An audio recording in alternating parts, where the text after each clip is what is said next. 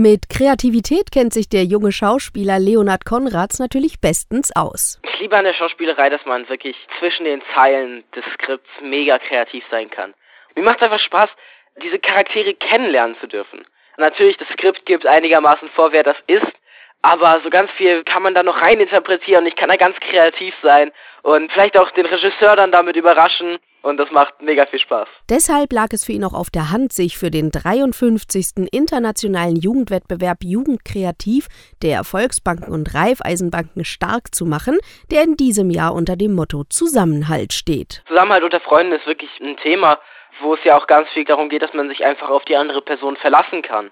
Und das kommt, glaube ich, daher, dass man einfach eine Geschichte miteinander hat und dann einfach weiß, dass wenn ich irgendwas habe, ich kann einfach zu dieser oder dieser Person gehen und genauso kann diese Person auch zu mir kommen. Ein ganz wichtiger Faktor dabei ist das Vertrauen. Also bei der Familie hat man ja erstmal einen großen Vertrauensvorschuss und darauf baut ja eigentlich auch alles bei der Familie auf.